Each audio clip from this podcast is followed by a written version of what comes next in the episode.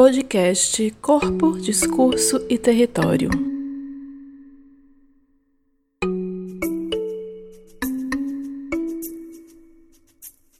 Olá, eu me chamo Gabriela Leandro Pereira, também conhecida como Gaia, e esse podcast Corpo, Discurso e Território é um espaço que criei para colocar na roda algumas discussões, temas, questões, debates que têm me interessado e com o qual eu tenho me deparado e resolvido refletir sobre eles, é, não sozinha, quase sempre em diálogo com outras pesquisadoras, estudantes, profissionais de outros campos, amigos, parentes, mas que talvez nesse espaço seja uma plataforma importante para tentar é, construir determinadas sínteses ou, ou abrigar de forma mais demorada algumas dessas questões que eu tenho achado importantes, sobretudo trazendo para o campo da cidade, dos estudos sobre as cidades, do urbanismo e da arquitetura. Sou professora da Faculdade de Arquitetura da Universidade Federal da Bahia, onde a gente construiu um grupo de estudos chamado Corpo, Discurso e Território, que ao longo dos episódios também terão a presença de outros integrantes para colocar é, algumas questões também na roda ou para a gente fazer um diálogo, uma conversa a partir de temas que têm nos afetado. Esse primeiro episódio foi pensado sobretudo pelo dia de hoje. Ele está sendo gravado em 14 de março de 2020. 14 de março é uma data muito especial por motivos diferentes, mas que de alguma forma se conectam. 14 de março foi o dia que nasceu a escritora mineira Carolina Maria de Jesus, muito conhecida pelo livro Quarto de Despejo, publicado em 1960, onde ela escreveu sobre o cotidiano da favela do Canindé, em São Paulo, onde morava. 14 de março também foi a data que foi assassinada a vereadora Marielle Franco, no Rio de Janeiro.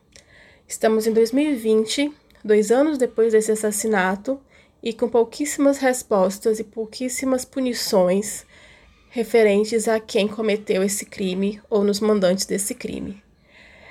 É curioso que essas duas datas se encontrem hoje, em 2020, e mobilizem tantas questões em torno das mulheres negras e suas lutas e seus processos de existências nas cidades, quase sempre atravessados por marcadores de violência. Corpo, Discurso e Território também é o título da minha tese de doutorado, que escrevi a partir do encontro com essa escritora, no encontro virtual, encontro com a sua obra, Quarto de Despejo, a qual não conheci na minha infância, na minha adolescência. Em 2011, já no processo de escrita da tese do doutorado, bem no início, pesquisando sobre a relação entre produção literária, ou então a produção dos saraus, enquanto espaços de dinâmicas e de presença da juventude nas periferias e a própria luta pelo acesso ao direito à cidade nesses territórios, pensando como é que essas questões se aproximavam, o que narrativas são essas produzidas pelas periferias sobre os seus próprios territórios, que seriam importantes serem mobilizadas para pensar o direito à cidade nesses contextos, eu encontrei, a partir dessas, desses espaços, ou da interlocução com os produtores dessa narrativa, dessa literatura marginal, entre aspas, a Carolina como uma referência citada ou como uma referência tatuada. E não conhecia essa escritora. É, fui atrás então de achar o quarto de despejo nos sebos naquele momento, não tinham novas, novas edições, e me deparei com essa escritora incrível, essa escritora que na década de 60 já estava reivindicando esse lugar de narradora, autorizada a falar com propriedade das questões da sua favela, e não só sobre isso, sobre o mundo inteiro, e com muito domínio desse lugar que ela ocupava. Fiquei muito impressionada na época que eu encontrei esse livro e me fez repensar toda uma trajetória de tese desenhada antes disso. Então, no livro, na tese que virou livro, Corpo, Discurso e Território, a cidade em disputa nas dobras da narrativa de Carolina Maria de Jesus, Carolina é minha guia. E hoje, 14 de março de 2020, dentre muitas questões que têm atravessado os nossos cotidianos nesses últimos dias tão tensos por conta das, dessa pandemia, ao mesmo tempo a suspensão de tantos, de tantos protestos, de tantas manifestações organizadas, cobrar respostas sobre o caso da Marielle, fiquei pensando que esse espaço virtual talvez seja um espaço extremamente importante de ser disputado, de ser ocupado, na perspectiva de conseguir construir pontes, construir diálogos, construir uma plataforma onde mundos possíveis possam ser sonhados coletivamente a partir da possibilidade da comunicação é, entre pessoas de lugares distintos, em condições específicas né, dessa nossa contexto é, atual de isolamento, de quase isolamento, né? Óbvio que eu não, não imagino que esse contexto de isolamento, de quase isolamento, seja algo desejável, mas me fez pensar também nessas plataformas que podemos ou que precisamos ocupar e criar enquanto estratégias de burlar determinadas demandas que esse modo de produção de cidade e de sociedade tem de alguma forma nos imposto. Então, nesse primeiro episódio, eu queria falar sobre a Carolina. Eu queria falar sobre o corpo, discurso e território, essa tese que acabou virando muitas coisas na minha história de pesquisadora, né? Virou tema da tese, depois a tese foi é, premiada em 2017 como melhor tese na área de planejamento urbano e regional pela ANPU, Associação Nacional de Pesquisadores em Planejamento Urbano e Regional, e virou um livro por conta disso, como parte do prêmio e também é o nome do grupo de estudos que eu coordeno na Faculdade de Arquitetura da UFBA em Salvador, criado coletivamente por mim, por estudantes de graduação, estudantes de mestrado, professores e pesquisadores que passaram e estão passando pela universidade, como um espaço importante de construir reflexão sobre o nosso campo mas que tenha atravessado questões que nos que, que julgamos estruturantes para a vida nessa sociedade, que são as questões raciais, as questões de gênero, questões de classe, questões de sexualidade. E a escrita da Carolina para mim, ela é uma escrita que ela é indissociável. Corpo, discurso e território são três dimensões que não se separam que não são possíveis de serem lidas distintamente na sua produção literária e na sua experiência de vida, é, na qual ser escritora ou ser a narradora da própria vida era uma condição de assegurar a sua própria existência. Então, é, eu trago a Carolina desde Sacramento, ou melhor, a Carolina nos presenteia, na sua literatura, com uma genealogia que ela constrói ou que ela inventa, que ela chega lá na África. Ela fala do seu avô, o negro cabinda mais bonito da última leva, que é o Sócrates africano. Ela fala da mãe, que era já nasceu na lei do ventre livre.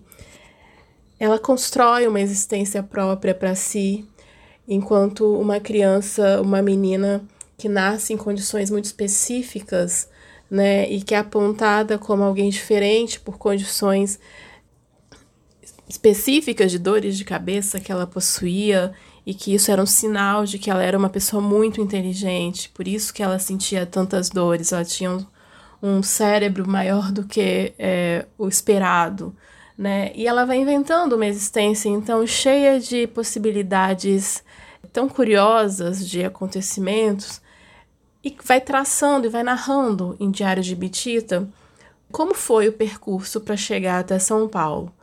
É curioso entender que ela nasce em 1914 e já não mais, obviamente, no período da escravização, mas em Sacramento, numa cidadezinha no interior de Minas, é, e as histórias que ela narra no cotidiano do que era viver naquele, naquela cidade se assemelham muito, muito, muito a lógicas é, estabelecidas e de sujeição e de dominação vivenciadas ou próprias do período da escravização.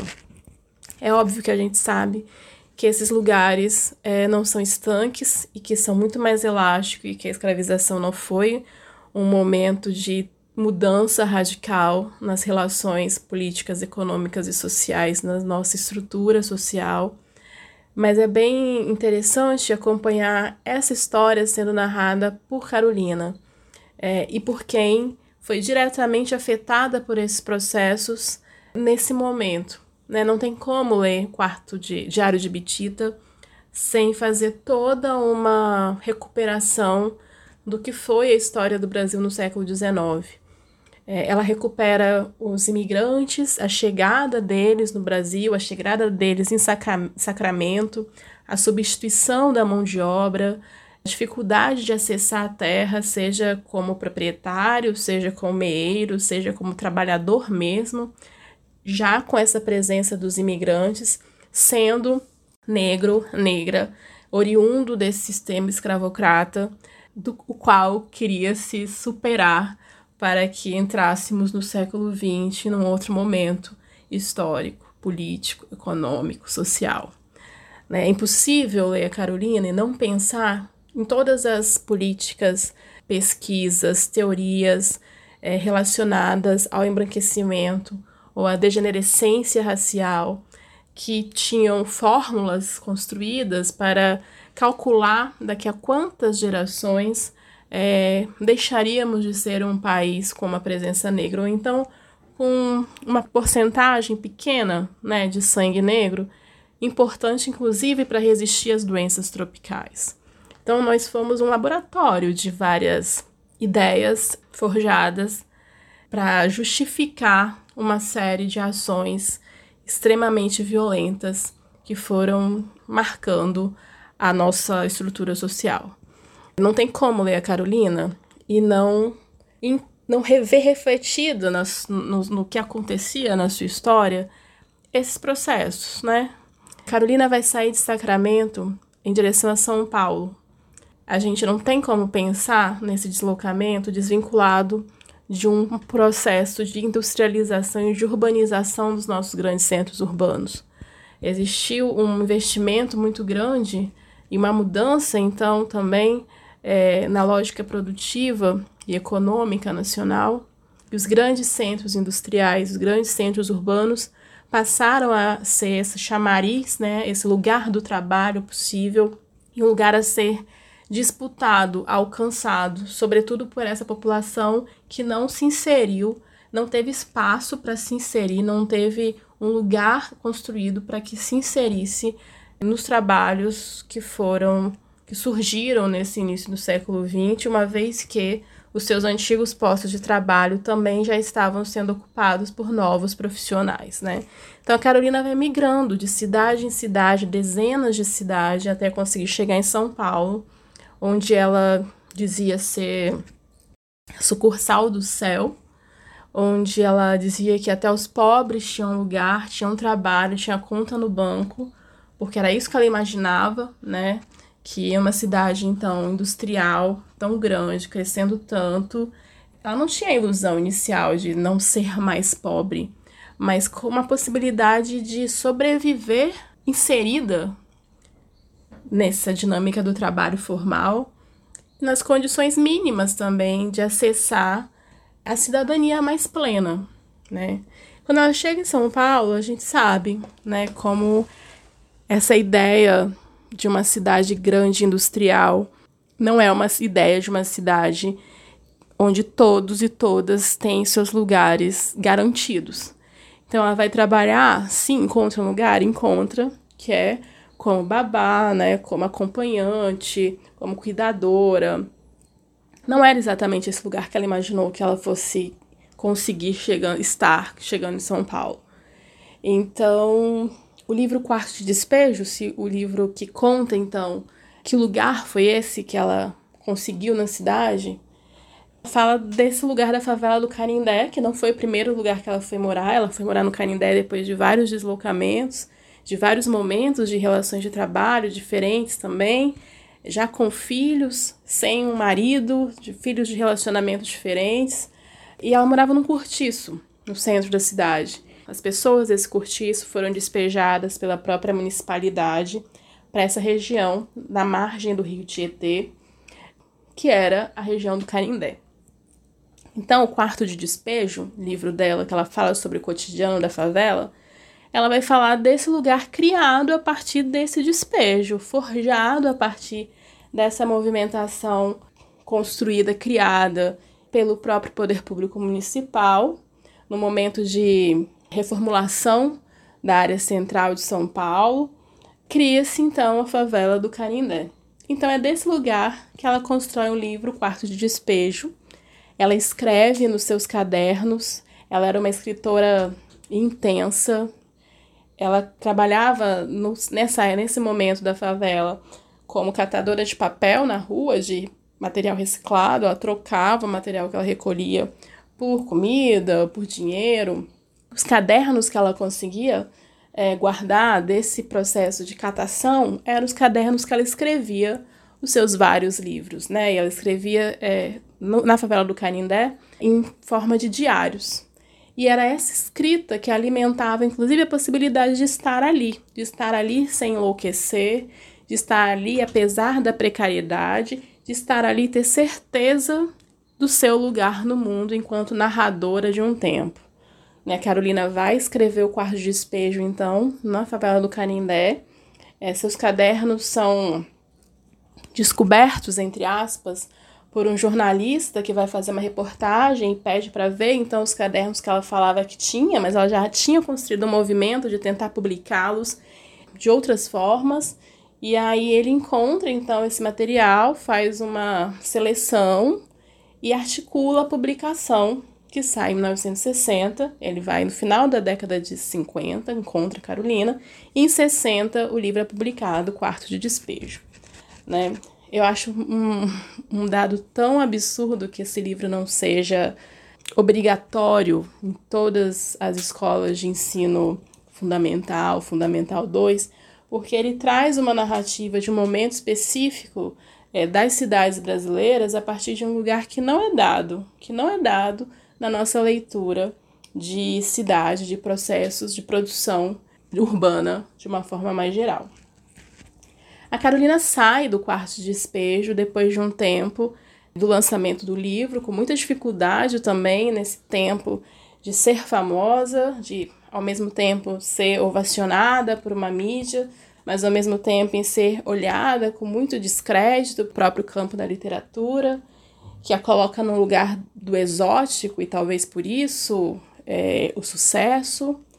Também um olhar difícil de quem continua na favela, ela continua na favela um tempo, seus vizinhos continuam na favela, e uma superexposição dessa imagem dela e da narrativa que ela constrói no livro, é, sem que esse contexto, sem que essa realidade dos seus vizinhos, por exemplo, fosse afetada.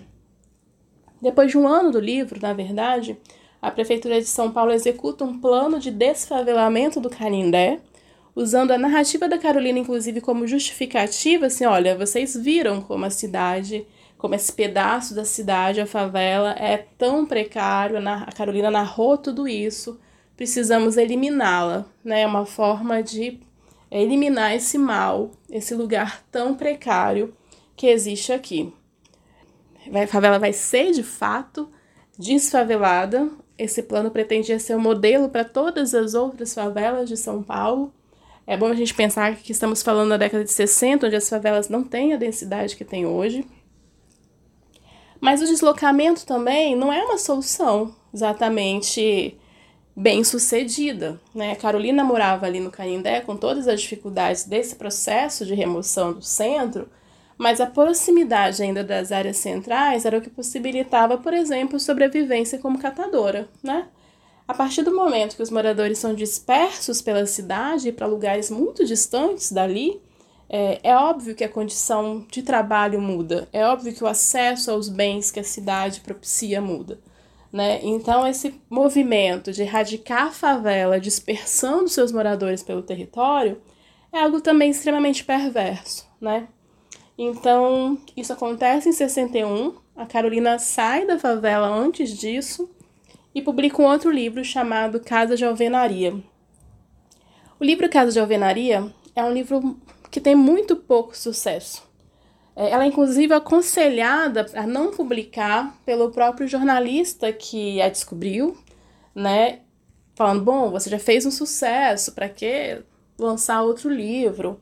E ele escreve um prefácio para ela, porque ela banca então com o dinheiro do primeiro livro esse segundo livro, e ele escreve um prefácio extremamente cruel, assim, falando quase me desculpem, leitores, pelo que vocês vão ver nessas páginas seguintes, porque olha, é uma leitura da Casa de Alvenaria por alguém que vem do quarto de despejo. Não podemos exigir que ela entenda o que ela está vendo, né? É chocante que esse prefácio exista. Claro que não é exatamente com essas palavras, eu estou fazendo uma interpretação da leitura, mas é quase isso. O livro vai contando o que é essa casa de alvenaria, não exatamente essa sucursal do céu, que ela imagina lá quando está indo ainda para São Paulo, em Sacramento, mas ela vai falar desse cotidiano dela na classe média, é, que não é lá um lugar muito confortável, nem é também um lugar do qual ela vai ser muito bem recebida. Né? Então, esses três livros, é, Diário de Bitita, Quarto de Despejo e Casa de Alvenaria, eles foram construindo então a narrativa que eu apresento no livro Corpo, Discurso e Território, é, e tentando, nesse processo, identificar outros diálogos possíveis. Acho que uma questão muito importante, né, em diálogo com outros interlocutores e interlocutoras.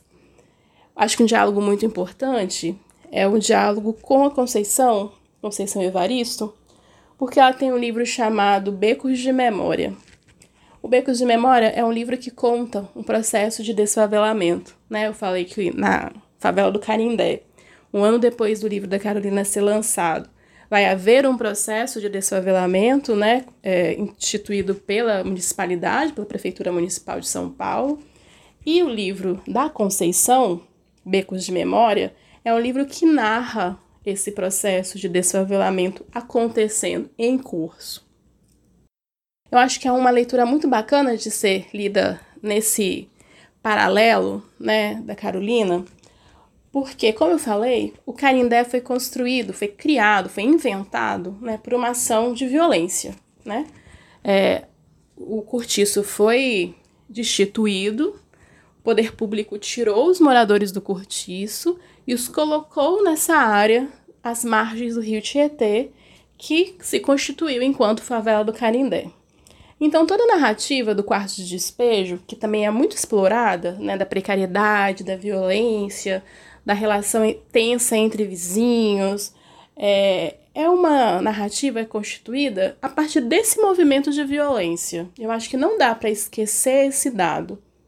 Quando a gente vai ler o Becos de Memória, a Conceição está escrevendo a partir de um lugar que foi constituído, sobretudo, a partir de laços de solidariedade. A violência entra no livro com a ação da prefeitura de destituir aquele território. Ora, são movimentos quase opostos, né? O Canindé é constituído a partir de um ato de violência e a favela da Pendura Saio, que é a favela que a Conceição toma como referência para escrever becos de memória, ela é destituída a partir de um ato de violência. E aí é muito bonita a forma como a Conceição, também com distanciamento temporal que é preciso se levar em conta, a Carolina estava escrevendo de dentro da própria favela do Canindé. A Conceição estava escrevendo décadas depois do desfavelamento da Pendura Saia, inclusive com tempo suficiente de distanciamento para entender o que foi esse processo de fato. Então, no Becos de Memória, a Conceição cria uma personagem que é a Maria Nova, que é essa arconte da favela do Pinduraçá. É essa que vai ser a guardiã desse arquivo de memórias, né? Então é uma narrativa muito bonita de ir e muito violenta, porque eu acho que nos dois casos a violência é um dado de lugares distintos, é, de como que aquela comunidade, aquele território constituído a partir dessas relações de solidariedade e também de conflito, e também de disputa, mas de um processo que foi sendo constituído a partir de uma coletividade, é estraçalhado.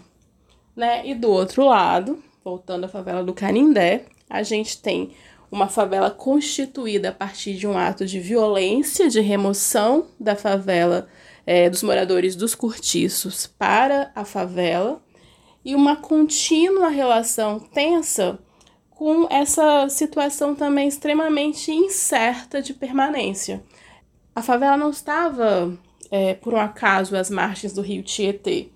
Era uma área que inundava, era uma área que volta e meia os moradores ficavam sujeitos a inundações nas suas casas, né?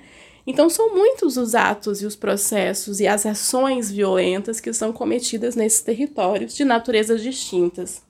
Mas o que eu queria destacar, finalizar esse primeiro episódio, é que nos dois casos, e sobretudo trazendo de volta Carolina, é extremamente importante, extremamente urgente que entendamos, né, sobretudo dialogando com o campo de arquitetura e urbanismo, que é da onde eu estou, pelo menos no momento, que a cidade se constitui também a partir de atos de violência, mas também a partir da possibilidade ou da elaboração ou da tecnologia social desenvolvida historicamente por mulheres negras para que esses territórios tão esgarçados não explodam.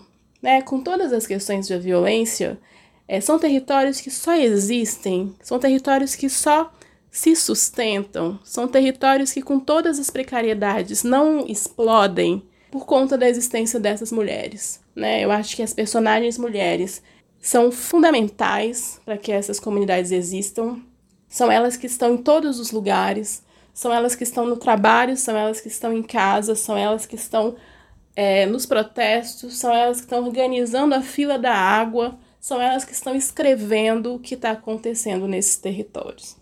Então, eu acho que esse nosso primeiro episódio do Corpo, Discurso e Território, gravado em 14 de março de 2020, abre um caminho. Peço super licença para essas mulheres ancestrais, as quais me inspiram, para dizer que nos próximos episódios pretendo trazer conversas, pessoas, textos ou referências que caminhe nessa mesma direção. O que, que a gente tem de futuro para construir, entendendo que a nossa existência hoje, na cidade, com todas as questões, ela é legado, né? Ela é um legado das gerações de mulheres anteriores que propiciaram que a nossa existência fosse possível ainda, apesar de todas as tentativas de execução. Eu Gabriela Gaia, pesquisadora da área de arquitetura e urbanismo, mulher, mãe, negra, nesse país Brasil, estruturalmente tão difícil de encontrar um lugar viável de existência, tenho me proposto a fazer isso, academicamente, pessoalmente, pensar sobre essa relação, pensar sobre essas nossas existências tentar pensar esse tempo das existências anteriores à minha como um tempo de produção de futuro, me entendendo enquanto parte do legado dessas mulheres e querendo muito pensar sobre que futuro é esse que conseguimos conquistar, conseguimos produzir, conseguimos imaginar para as nossas futuras gerações. Então é um convite também para que pensem junto comigo e nos vemos no próximo episódio. Obrigada pela audiência.